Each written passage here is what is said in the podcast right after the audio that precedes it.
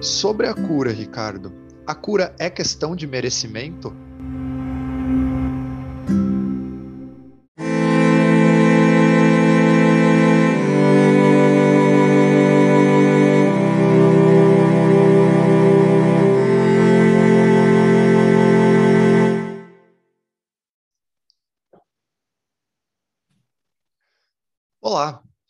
Eu sou Rodrigo Ockner e você acaba de dar o play no podcast que tem o objetivo de aproximar as pessoas da espiritualidade. No episódio de hoje, contaremos com a presença do Ricardo Fagundes, que é médium e é presidente da União Regional Espírita, aqui do Paraná. Tudo bom, Ricardo? Boa tarde, Rodrigo. Boa tarde a todos aqueles que nos acompanham aqui no podcast do Rodrigo. Uh, então, Ricardo, vamos começar. É, eu tenho começado sempre com a mesma pergunta para todos os nossos, os nossos convidados. E a pergunta é a seguinte: é, eu, Rodrigo, acredito que muitas vezes é, as pessoas buscam a espiritualidade. Outras vezes, a, a espiritualidade nos busca, né? Para que nós trabalhamos a, a favor dela. É, e no seu caso, como que foi esse seu encontro com a espiritualidade? Quando que vocês se encontraram? Ela te encontrou? Você encontrou ela? Como que foi isso? Vamos lá, Rodrigo. Deixa eu só aqui fazer um, um pequeno parênteses, né? Respondendo a tua pergunta, eu cumprimentei você, cumprimentei o público e esqueci de responder. Graças a Deus, estamos muito bem. Espero que você e todos os ouvintes também estejam. Bem, a, dentro da resposta dessa tua primeira pergunta, eu é, tive a, a, a, felicidade, digamos assim, né, de nascer num berço espírita. Então, a minha mãe é, é espírita é, desde muito jovem, então eu tive a possibilidade do contato com essa doutrina desde muito de criança, né, fazendo papel, participando da evangelização, participando dos grupos.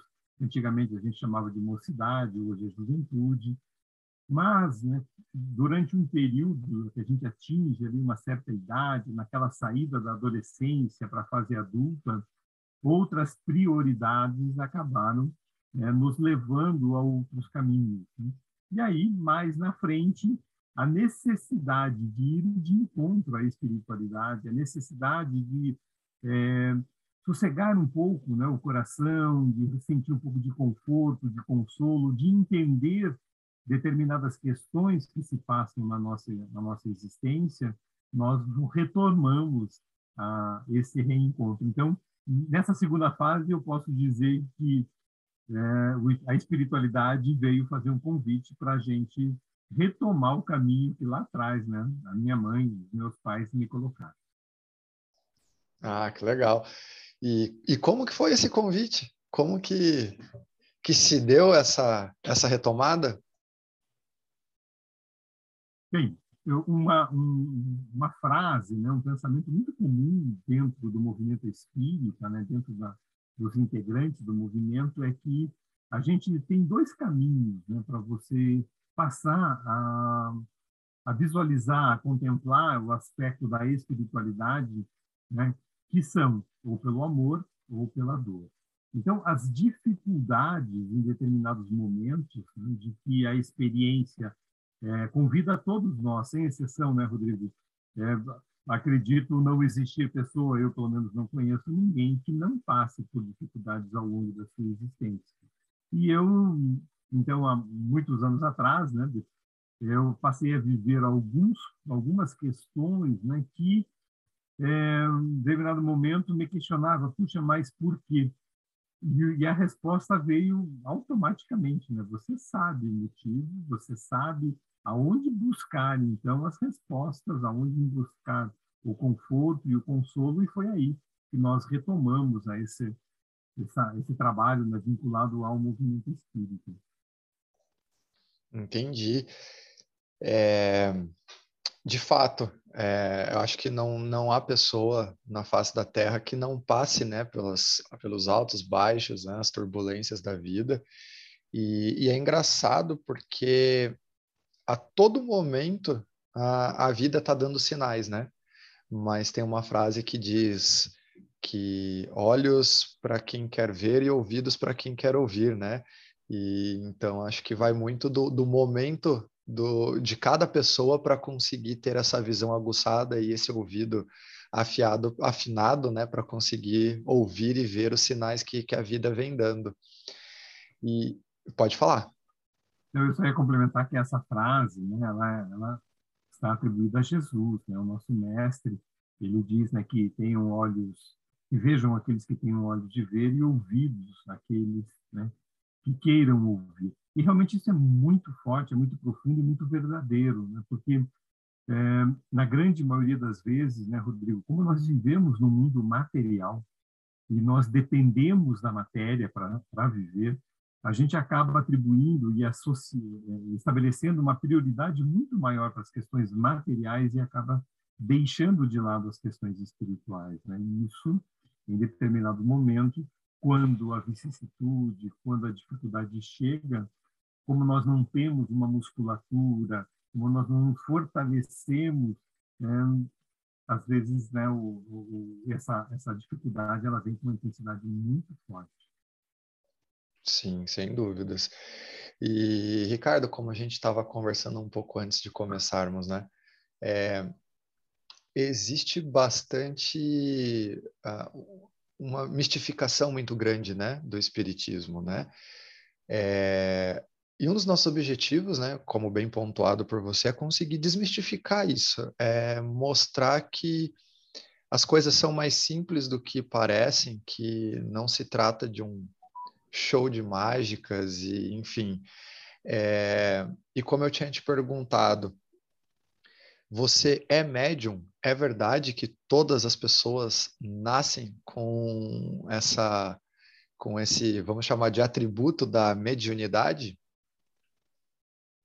Sim, Rodrigo, é, com essa faculdade, poderíamos dizer, né, da mediunidade, com um, um, um sexto sentido. Allan Kardec, codificador da doutrina espírita, é, em uma das obras que compõem o Pentateuco, intitula-se O Livro dos Médiuns, ele vai dizer que todos nós, sem exceção, em um grau, em grau qualquer, em um grau qualquer, somos médiums.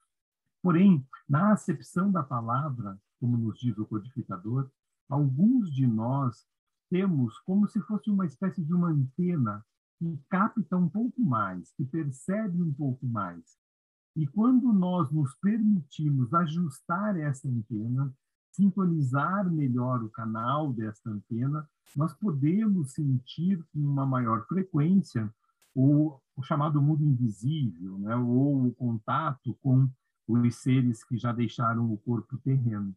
Né? É, esse, esse sintonizar a antena a gente pode associar justamente à sua fala, né? que tenham, mencionando Jesus, né? quando ele diz né, que vejam aqueles que têm olhos de ver e que ouçam aqueles que têm ouvidos de ouvir. Porque ajustar a sintonia depende de nós. É interessante e além de interessante, eu acho que isso é bastante peculiar pelo fato de que apesar de muitas pessoas acreditarem e não só acreditarem, mas como vivenciarem isso nas vidas delas, porque tem pessoas que, como você pontuou, né, tem essa antena é, mais sensível a captar essas, essas variações, né, do que acontece entre o material e o não material, o espiritual, no caso. É, então, elas se deparam em situações onde elas é, estão, às vezes, tendo esse contato com o mundo espiritual de uma forma mais aflorada, mas acabam ficando com medo. E muitas pessoas decidem, por livre e espontânea é, opção, é, não, não continuarem, quererem é, parar com isso, mas principalmente por conta do medo, por não saber lidar. É, como que, que o que, que você pode falar para nós, é, ou né, e para qualquer pessoa que estiver nos ouvindo que, que sabe dessa, dessa sensibilidade, que tem passado por, por, alguma situação parecida, mas que tem medo e não quer dar continuidade no, nos estudos ou evoluir essa, essa sensibilidade quanto à, conexão com o mundo espiritual? Veja, Rodrigo, então, é, é, você até usa uma expressão bastante correta, né? Esse medo é o receio do desconhecido. E sempre que nós vamos lidar com algo que é desconhecido, a gente assusta. Importante é, trazer né, de que a mediunidade, essa possibilidade de nós sentirmos, sentirmos a presença dos espíritos e estabelecer a comunicação com eles, né, considerando uma série de questões que o próprio, a própria doutrina e Allan Kardec, no livro dos médiuns, vai nos oferecer como um, um roteiro né, seguro, um manual seguro de como isso poderia acontecer, é importante que a gente observe né, de que essa comunicabilidade com os espíritos sempre esteve presente e não é algo que o espiritismo ou a doutrina espírita veio trazer. Nós vamos encontrar relatos, né, desde lá do Velho Testamento, como no Novo Testamento, de diversas passagens aonde ah, os fenômenos mediúnicos eles estão presentes. Mas o, o que acontece na grande maioria das vezes, né, para nós, como nós, aqueles que percebem, né, ou quando começa isso a ficar muito sensível, o medo nos afasta justamente por não saber o que, que nós vamos encontrar, né? o que, que, o que, que os esforços que eu vou ter que fazer. E Allan Kardec, no livro dos Espíritos, ele vai justamente falar né, sobre o aspecto da mediunidade, quando ele diz que a mediunidade ela não é inerente à moral, não são indivíduos né, moralizados que têm a mediunidade. Qualquer indivíduo, qualquer um de nós, né, pode ter a mediunidade presente dentro de nós. Porém, um dos aspectos extremamente importantes para que esse desenvolvimento aconteça, ele se dá pela transformação, pela transformação moral do indivíduo. Né? Esse processo de transformação ele se dá a partir do estudo, como você disse, quando a gente desmistifica aquilo que é desconhecido. Né? Então, hoje, né, nas casas espíritas, no movimento espírita né, organizado, nós vamos encontrar diversos grupos que nós chamamos de grupos de estudo, né, que não, é, não são aqueles grupos de estudos vinculados às universidades, aos colégios, são reuniões onde nós podemos debater e entender melhor exatamente como de que o fenômeno mediúnico, como a mediunidade está presente em nós, os seus sintomas, e a partir daí ir passando a se perceber e a se conhecer. Em se conhecendo, se percebendo, compreendendo que isso é um fenômeno mais natural do que a gente possa imaginar, eu passo ou posso passar a lidar melhor com essas questões. Mas, parafraseando Jesus, né, quando ele nos diz lá em João que conhecereis a verdade e ela vos libertará. Conhecereis o fenômeno da, da mediunidade e ele também te libertará. O caminho né, para a gente buscar isso buscar entender e lidar melhor com os fenômenos mediúnicos, não tenha dúvida que é através do estudo. Uma questão, Rodrigo, que a gente gosta muito de, de comentar dentro do movimento, porque assim, né? Muitas vezes a, mediunidade se apresenta de uma maneira um pouco mais aflorada, né? um pouco mais intensa, nos convidando a retomar algum caminho, nos convidando a, de repente, voltar para o trilho. Né. E aí, é, é, o indivíduo, quando ele procura uma casa espírita para tentar entender o que está acontecendo, normalmente a gente é imediatista, né? A gente quer resolver o problema da noite para o dia. E a gente gosta de fazer uma, uma analogia, né, em particular, uma analogia de que se eu quiser me tornar um médico, um cirurgião, eu não posso, da noite para o dia, me tornar um médico cirurgião. Eu vou ter que passar pelas cadeiras lá da universidade, estudar, entender, compreender é, reunir todos os instrumentos e recursos necessários para que eu possa operar lá na, no meu centro cirúrgico. A mediunidade é a mesma coisa. Né? É importante que a gente conheça antes né, de, de repente, começar a exercer ou praticar qualquer fenômeno mediúnico, que também requer uma série de cuidados, né, uma série de, de, de aspectos vinculados aos seus objetivos. Como diz Allan Kardec, as reuniões mediúnicas instrutivas, ou as, as reuniões mediúnicas que objetivam esse contato com os espíritos, que objetivam o nosso melhoramento e aperfeiçoamento moral. Né? aquilo que possa agregar valor para que nós nos transformemos, para que nós modifiquemos a nossa forma de ver a vida, a nossa forma de ver os problemas, as dificuldades, para que a gente possa se colocar como um agente de mudança, mas não do outro, e sim de mim mesmo. Que bonito, muito bonito, Ricardo. Uh, agradeço por compartilhar essa mensagem conosco. E em vários momentos você tem citado Allan Kardec. É, Para quem não conhece, é, ou já ouviu falar, mas não, não tem ideia de quem seja Allan Kardec, quem é Allan Kardec? Allan Kardec é o, o que nós chamamos né, de o codificador da doutrina dos espíritos.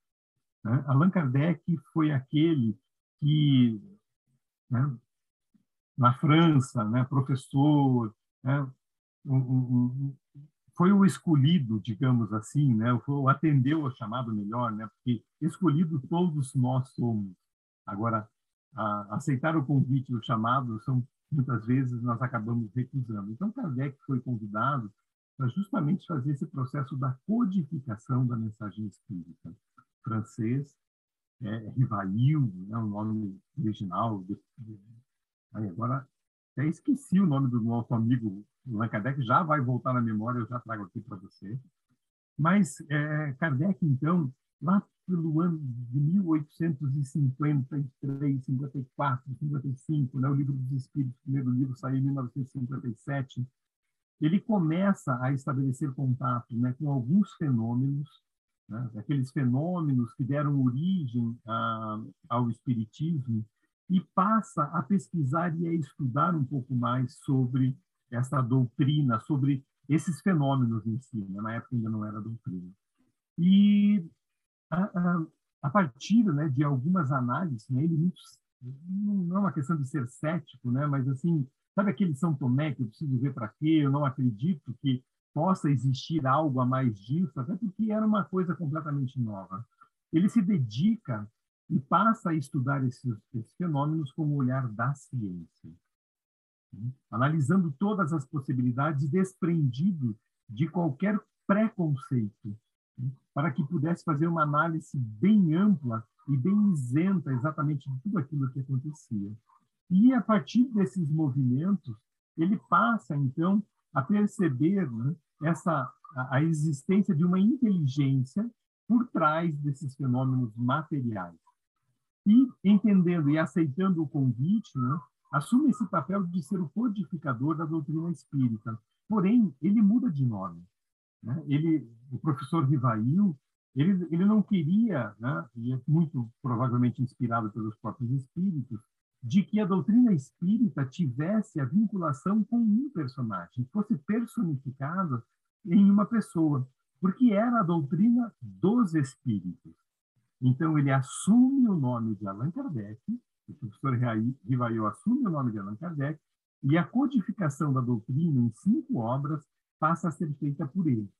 Um dos pontos interessantes dessa codificação, Rodrigo, é justamente a universalidade do ensino dos espíritos. Porque nós dizemos né, de que dentro das, das três revelações, nós tivemos a primeira revelação com Moisés, né, então personificado na pessoa de Moisés, a segunda revelação né, personificado na pessoa de Jesus, e a terceira revelação né, sendo a doutrina espírita, ela personificada nos espíritos, e não em alguém que teve uma passagem, uma experiência e uma representatividade dentro do meio em que estava vinculado. Então, Kardec se anula né, para que o ensino dos espíritos possa tomar o lugar. E a universalidade, a universalidade do ensino, ele se dá através de alguns mecanismos que ele, ele estabelece porque ele começa, a partir do momento em que percebe é, essa possibilidade da comunicação com os espíritos através das, das mesas girantes, das pancadas, das cestas, e isso vai se aprimorando, vai se desenvolvendo, da possibilidade de você fazer pergunta aos espíritos, ele faz a mesma pergunta e distribui para os médiums, para aquelas pessoas que têm esta possibilidade de se comunicar com os espíritos em diversos lugares do mundo as respostas chegam para a mesma pergunta e ele faz um trabalho de codificar aquelas respostas, pegando as, as respostas que são similares. Né? As, as, as mesmas respostas vindo de pessoas que não conversaram, que não tiveram a possibilidade de trocar ideias. Né? Então, ele vai codificando todo esse esse material e surge o Livro dos Espíritos, que é uma obra hoje com 1.019 perguntas sobre diversos aspectos, né? sobre Deus, perguntando o que é Deus, perguntando né, sobre a, a, nossa relação com o mundo espiritual, as leis chamadas, denominadas por Kardec de leis morais, né, e aspectos vinculados com o nosso futuro. Né? O Espiritismo vem nos, vem nos dizer que nós não iniciamos a nossa jornada no berço e também não terminamos no túmulo. Né? Nós já existimos, nós já tivemos inúmeras experiências no passado e teremos algumas pelo futuro. Então, Allan Kardec é esse, esse, esse homem né, que teve esse trabalho maravilhoso de codificar o ensino dos espíritos e apresentar para nós dessa maneira maravilhosa que nós temos hoje no Pentateuco. São cinco obras, Rodrigo. Livro dos Espíritos, o Livro dos Médios, o Evangelho segundo o Espiritismo, o Céu e o Inferno, e a Gênese. Né? Então, as cinco obras basilares né, da doutrina espírita. Depois de Kardec, vários outros né, autores espirituais vieram trazer inúmeros livros e orientações é, complementando Kardec. E tendo por base essas cinco obras, é, qualquer pessoa que queira estar estudando pode tomar por base essas estas obras. Sim, é, a doutrina espírita está toda é, concisa nessas cinco obras. A gente poderia incluir uma outra, em especial, né, para aqueles que não conhecem, que gostariam até de ter um contato inicial, que também é uma obra de Allan Kardec, e essa é uma obra escrita por ele, né, não é, é os espíritos né, trazendo as mensagens e ele codificando, que intitula-se O que é o Espiritismo? Aonde o codificador ele simula uma conversas com três pessoas, com um cético, com um religioso e com um crítico. Então ele vai fazendo perguntas e respostas, né, para cada um desses indivíduos, desenvolvendo uma conversa e trazendo respostas à luz do ensino espírita. Porque o espiritismo, Rodrigo, ele tem é, é, algo que fascina muita gente, aqueles que têm a possibilidade de, de conhecê-lo, porque o Espiritismo não impõe absolutamente nada a ninguém. O Espiritismo nos convoca a que nós tenhamos uma fé raciocinada. Que tudo aquilo que nos chega, nós devemos submeter à nossa lógica e à nossa razão, e se fizer sentido para nós, a gente pode ou, deve, ou deveria aceitar. Se não fizer sentido, não aceita. Não é porque alguém está dizendo, não é porque é, está escrito no livro que eu tenho que tomar aquilo como uma verdade. Porque se assim eu fizer, eu vou estar aceitando ou admitindo a, a, aquele conhecimento imposto. Eu não tenho o convencimento dentro de mim, eu não trabalhei, eu não desenvolvi aquilo dentro de mim. No primeiro momento em que eu for confrontado, a tendência de eu jogar fora, de eu não aceitar, de eu me revoltar é muito grande.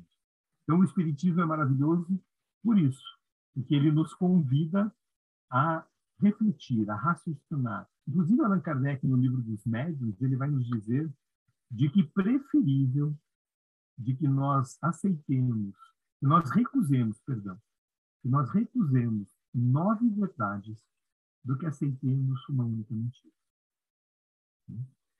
Traduzindo, ele está dizendo assim: olha, reflete muito sobre aquilo que chega. Avalie, não aceite por aceitar. Para, pensa, né? faz aquela reflexão interior. E se você ficou com dúvida, deixa passar, porque a verdade nunca se perde. Ela vai voltar em determinado momento. Agora, quando nós aceitamos uma mentira, quando nós criamos né, um entendimento falso sobre algo, isso pode nos levar para caminhos equivocados. Até essa questão da, da mentira, né? Você fala falou inúmeras vezes sobre moral, né? E existem muitos charlatões por aí. E ao passo que os fenômenos mediúnicos acontecem, né? E, e existem dos mais variados fenômenos mediúnicos. É, esses fenômenos, eles acontecem por, pela vontade dos espíritos, ele, eles querem se comunicar conosco. É, como que a gente pode pautar essa questão dos fenômenos, é, até para a gente saber quando, né, quando nós estamos é, lidando com algum tipo de charlatão ou é uma mensagem genuína? Rodrigo, essa tua pergunta ela é, é, é muito, muito importante, né, oportuna, porque, é, em primeiro lugar, acho que seria importante a gente refletir, porque é, tudo aquilo que é necessário hoje né, para que a gente possa compreender melhor é, cada um de nós, enquanto indivíduo, enquanto ser individual, dentro do nosso papel na caminhada terrena, todas as informações necessárias os espíritos já nos mandaram.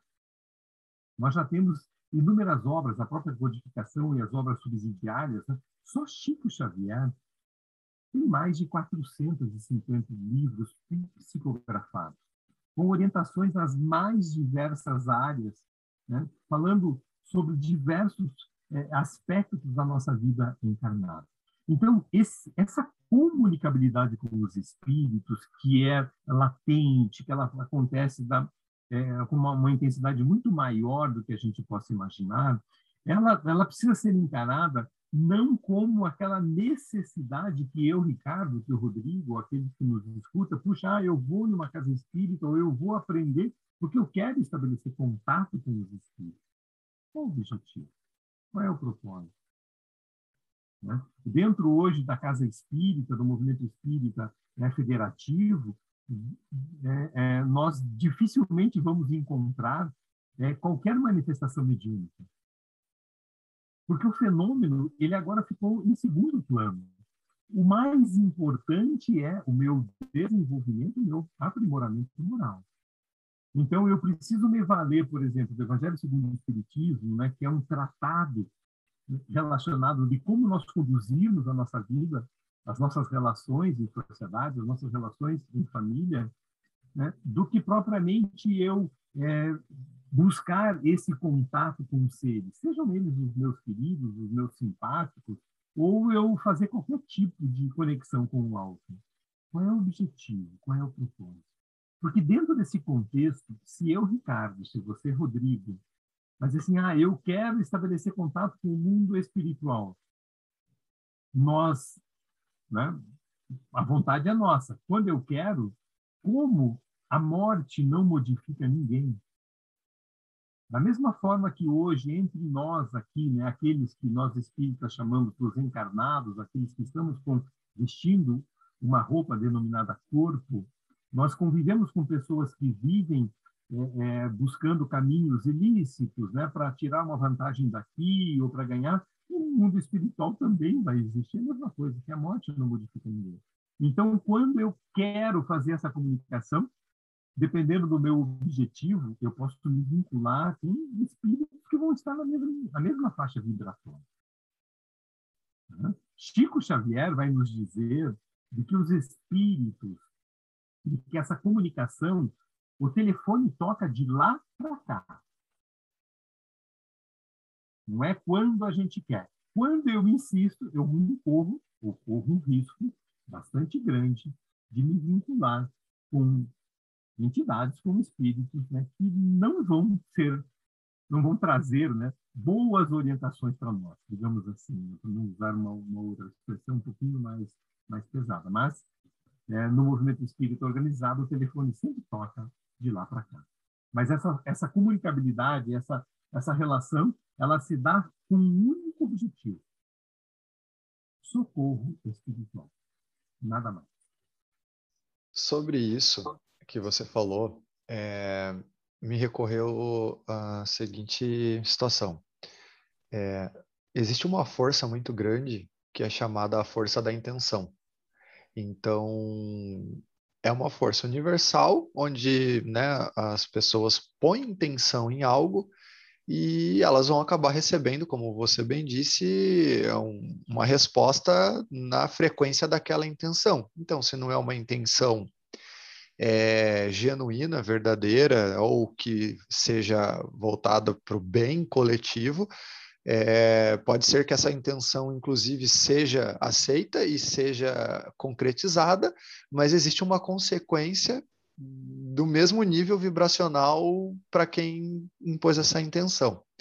Ainda falando a respeito de intenção, é, a gente sabe que muitas pessoas buscam é, centros espíritas ou a, se comunicar com os espíritos de alguma forma, com a intenção da cura. Só pela cura, quando a pessoa está passando por uma, por uma certa dificuldade, ela, ela busca, né, ela, a intenção dela é se curar. E a gente sabe que isso acontece porque eu sou testemunha de uma cura que eu vivi, né, num, num certa vez num, numa casa espírita. Sobre a cura, Ricardo, a cura é questão de merecimento?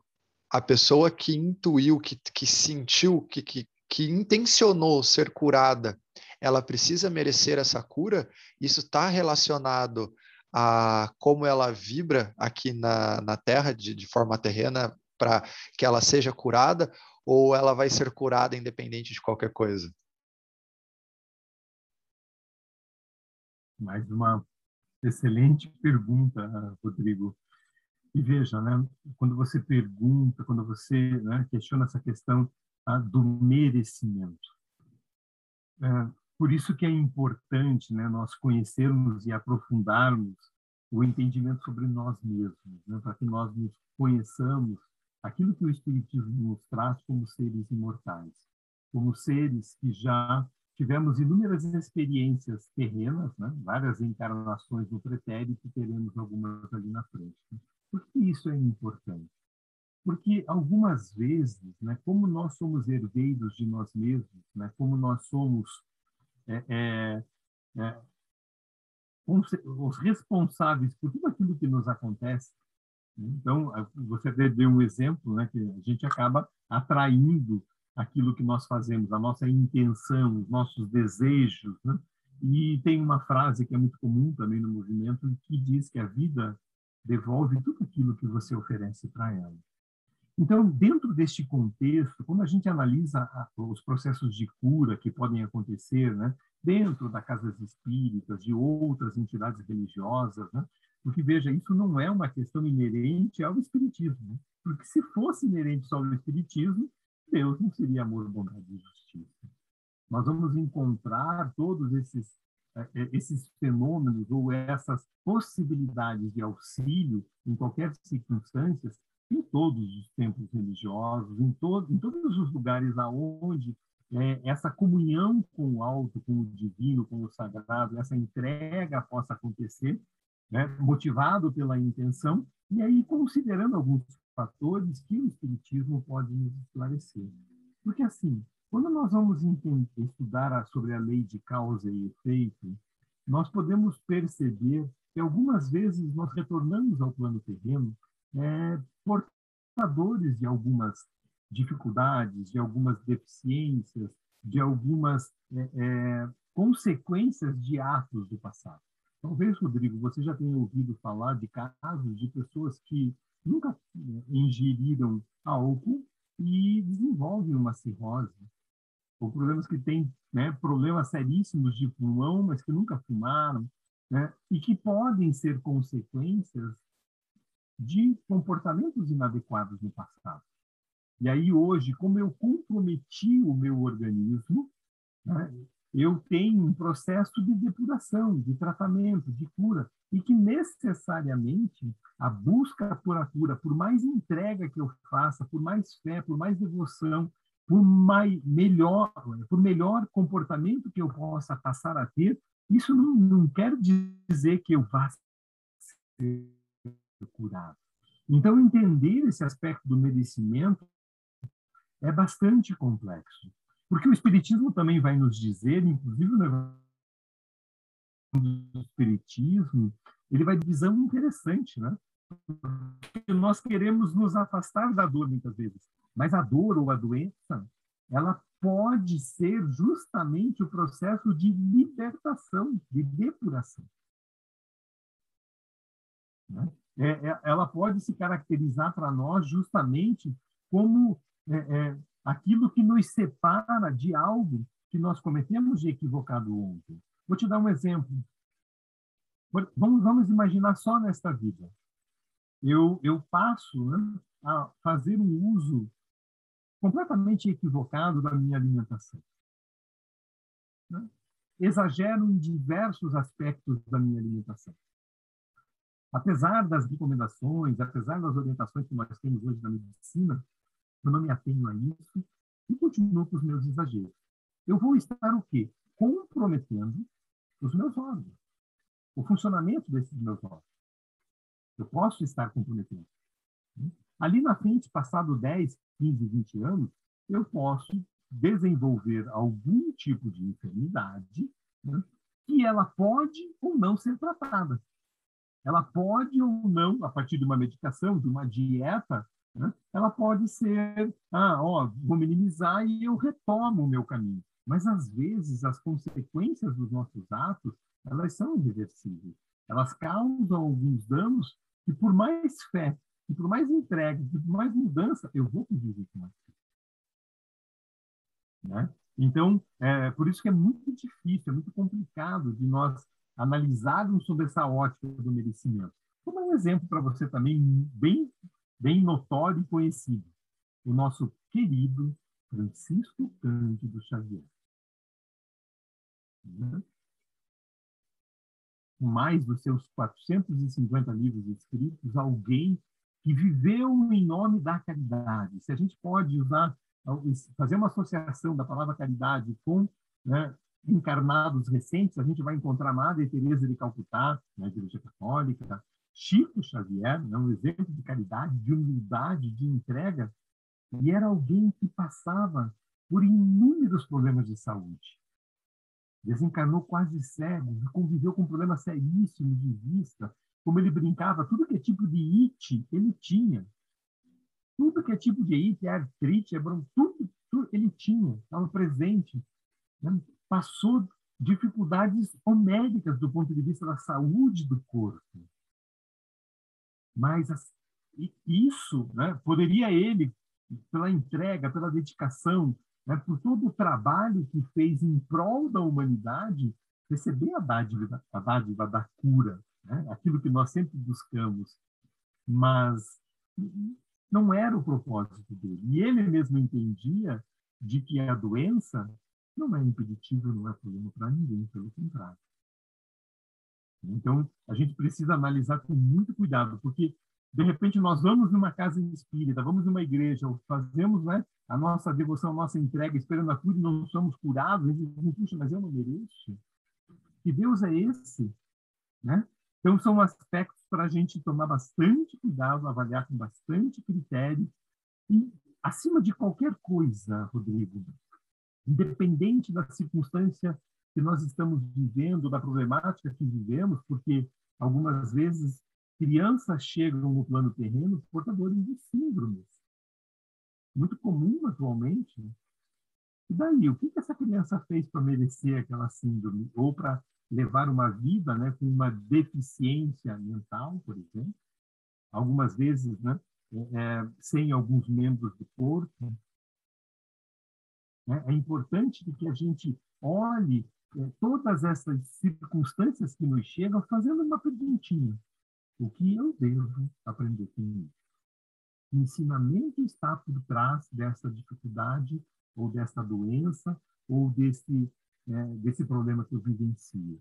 E associado a isso, Rodrigo, sempre importante, Kardec vai falar sobre isso, que nós busquemos os recursos que estiverem ao nosso alcance. Então, se eu tenho um problema de saúde e eu entendo a necessidade de ir numa casa espírita, ir numa igreja, numa igreja evangélica, num tempo religioso, na medicina convencional, principalmente, né? a medicina está aí para nos auxiliar, né? eu busque todos os recursos exaustivamente, de que eu faça a minha parte, que aonde exista uma esperança uma luz, né, de que eu possa é, é, mudar aquele quadro, que eu vá atrás, mas que eu não me revolte, de que eu é, é não desenvolva né, processos de tristeza se eu não conquistar aquela coisa. E que daí eu enfrente essa dificuldade com uma palavrinha que Kardec vai nos trazer no Evangelho segundo o Espiritismo, com resignação. Resignação não significa passividade, mas ser pacífico em relação ao problema.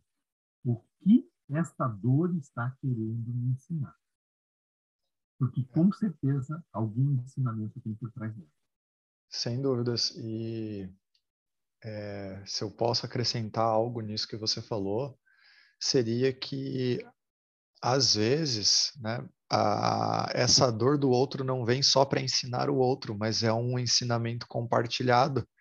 O simples fato de você ter essa percepção da, de, desse, dessa dificuldade, né, desse desafio que o outro está vivendo, e você fazer uma autorreflexão a partir disso, né? olhar para dentro e, e, tentar entender quais sentimentos você está né, permitindo germinar dentro de você, olhando para o outro. Porque algumas pessoas se revoltam consigo mesmas pelas próprias condições, outras pessoas se revoltam consigo mesmas, com o universo, com Deus, com a religião, pela condição do outro. Então, eu acredito sim que é um, é um aprendizado compartilhado, seja quem está vivendo né, num, num momento de dificuldades e seja quem está próximo dessa pessoa que está compartilhando dessa dificuldade. E o compartilhamento da dificuldade vem junto o compartilhamento do aprendizado, da experiência, né, do aprender em conjunto. E a gente percebeu isso muito durante a pandemia, que ainda não acabou, mas estamos né, é, prestes a finalizar. E você também coloca em vários momentos, Ricardo, a respeito né, das casas que, que, que ensinam, que ajudam as pessoas a se desenvolverem, né, que fazem esses trabalhos é, do Espiritismo. E no começo, quando eu te apresentei, eu falei da União Regional Espírita, a URI, que seria uma dessas casas que auxilia, né, eu acredito, as pessoas a se encontrarem, a, a passar esses ensinamentos que Allan Kardec, que Jesus Cristo né, é, trouxe. E conta para nós como que esse trabalho é feito aqui na, na, no Paraná. Então, Rodrigo, na verdade, o movimento federativo, né, até para que ele possa alcançar e estar mais próximo das instituições espíritas, ele acabou sendo dividido em 21 união, uniões regionais espíritas por todo o Estado. É, a, a, o propósito da, da, das URIs, né, da União Regional Espírita, são congregar casas por regiões. Então, nós vamos ter URIs espalhadas por todo o estado do Paraná, pelo interior, congregando, congregando cidades próximas. E aqui na capital, em Curitiba, até pelo estar, nós termos né, o maior número de casas, de instituições espíritas aqui na capital, nós temos três URIs. A URI Metropolitana Oeste, a URI Metropolitana Leste e a URI Metropolitana Norte. É, nós estamos vinculados à URI Metropolitana Oeste, que congrega 17 instituições. Na verdade, a função da URI é, é fazer o papel da federação, né, estar, aproximar a federação dessas casas, sempre com o intuito de, é, de ser orientativo, de ser, né, de levar algum subsídio. Né? Porque dentro do movimento espírita nós não, não encontramos hierarquias, né? não existe né, aqueles processos né, dizer assim, puxa, não, essa casa está vinculada a essa URI e ela tem que seguir todas as orientações dessa URI, que tem que seguir todas as orientações da federação. Isso seria contra o próprio Allan Kardec quando ele nos fala né, que nada é imposto. Então, o papel das uniões regionais espíritas é, é, é muito mais de servir de auxílio, de subsídios, né, a essas, a essas instituições. Né? Hoje eu estou vinculado a essa URI Metropolitana Oeste, que congrega algumas casas aqui de Curitiba e da região metropolitana. Pega Fazenda Rio Grande, Contenda, é, Campo Largo e Balsa Nova. Legal. É, Ricardo, então estamos nos encaminhando né, para o final, para não ficar muito longo. É, espero que, que mais vezes a gente possa vir falar de outros temas, que eu possa te convidar e você aceite vir participar para trazer mais temas, temas específicos né, no futuro. Mas antes de terminar, tem uma outra pergunta que eu sempre gosto de deixar né, para os convidados, que é a seguinte: é, se você pudesse passar uma mensagem para quem vai nos ouvir hoje, se tivesse uma mensagem que, que você pudesse intuir agora, que você pudesse compartilhar, que mensagem seria essa? É, Jesus, quando esteve conosco, ele veio né, experienciar, vivenciar, deixar o seu evangelho, a sua boa nova, ensinando a importância e a necessidade do amor. Então, a mensagem que nós poderíamos deixar é que procuremos intensamente a desenvolver esse sentimento, né, o amor nas nossas atitudes, nos nossos comportamentos. É porque quem ama, parafraseando de Valdo Pereira Franco, não fica doente. O doente aqui, não na doença, mas a doença da alma. Quem ama é mais feliz. Quem ama está muitos quilômetros à frente. O amor é o sentimento que nos libertará e nos fará conviver em sociedade, respeitando as diferenças, respeitando os posicionamentos, as questões sobre uma outra perspectiva e sobre uma outra ótica. Então, amar é o nosso caminho. O amor né, é o libertador, é o sentimento que nos libertará, em especial, de nós mesmos, né, em função do nosso orgulho, em função do nosso egoísmo. Então, eu acredito que é, a mensagem do Cristo seja a mensagem que nós gostaríamos de compartilhar com os amigos. Que bonito, muito bonito. Agradeço. Então, para fechar, Ricardo, é, quem quiser aprender mais, quem quiser conhecer a casa onde você trabalha, é, tem alguma página na internet, algum endereço para que quem, quem quiser visitar possa ir? Bem, a gente é, então sugere, né, eu deixo aqui como é, é, uma recomendação, no, no site da Federação Espírita do Paraná, www.fepr, né, é, ali você encontra todas as instituições espíritas afiliadas né, à federação, e dentro delas você vai encontrar também a nossa União Regional Espírita, Oeste, da qual eu estou vinculado, e uma das casas espíritas né, de que, por exemplo, hoje né, eu atuo né, como um, um voluntário, né, que é o Centro Espírita Fé, Amor e Caridade, que fica aqui na rua Guararapes, número 12, 1210, né, 1210, na Vila Isabel. A Guararapes é a via rápida centro-bairro, fica entre o festival e o Angelone, na casinha azul, no lado direito, como a gente carinhosamente gosta de chamar a nossa casinha azul. Então, ali fica o Cefat, que é Amor e Caridade, mas existem inúmeras outras instituições espíritas né, que estão agora retomando também as suas atividades aí nesse pós-pandemia, estarão de braços abertos para receber a todos nós, né, que tenhamos essa, esse desejo de conhecer um pouco mais. Porque um detalhe, Rodrigo, já terminando, não é o fato de eu ir numa casa espírita, de eu frequentar, que eu preciso me tornar espírita. Eu posso continuar na minha religião, mas eu vou lá só para entender. Esse é entender, conhecer. E aí assim nós vamos né, nos ser melhores cristãos, nós vamos ser melhores pessoas, independente da religião que nós estejamos vinculados. Muito bom, muito bom. Que legal, realmente. É... Então é isso, chegamos ao fim com essas mensagens todas muito, muito bonitas, muito esclarecedor.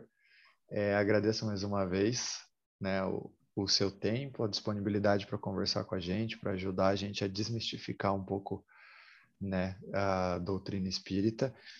E como eu mencionei anteriormente, espero poder te ver por aqui mais vezes. E, e é isso. Obrigado, Ricardo. Até logo. Eu que agradeço, Rodrigo, o convite, a oportunidade né, para falarmos da doutrina espírita, para falarmos de Jesus. Muito obrigado a você, um grande abraço aí aos nossos ouvintes. E até uma outra oportunidade.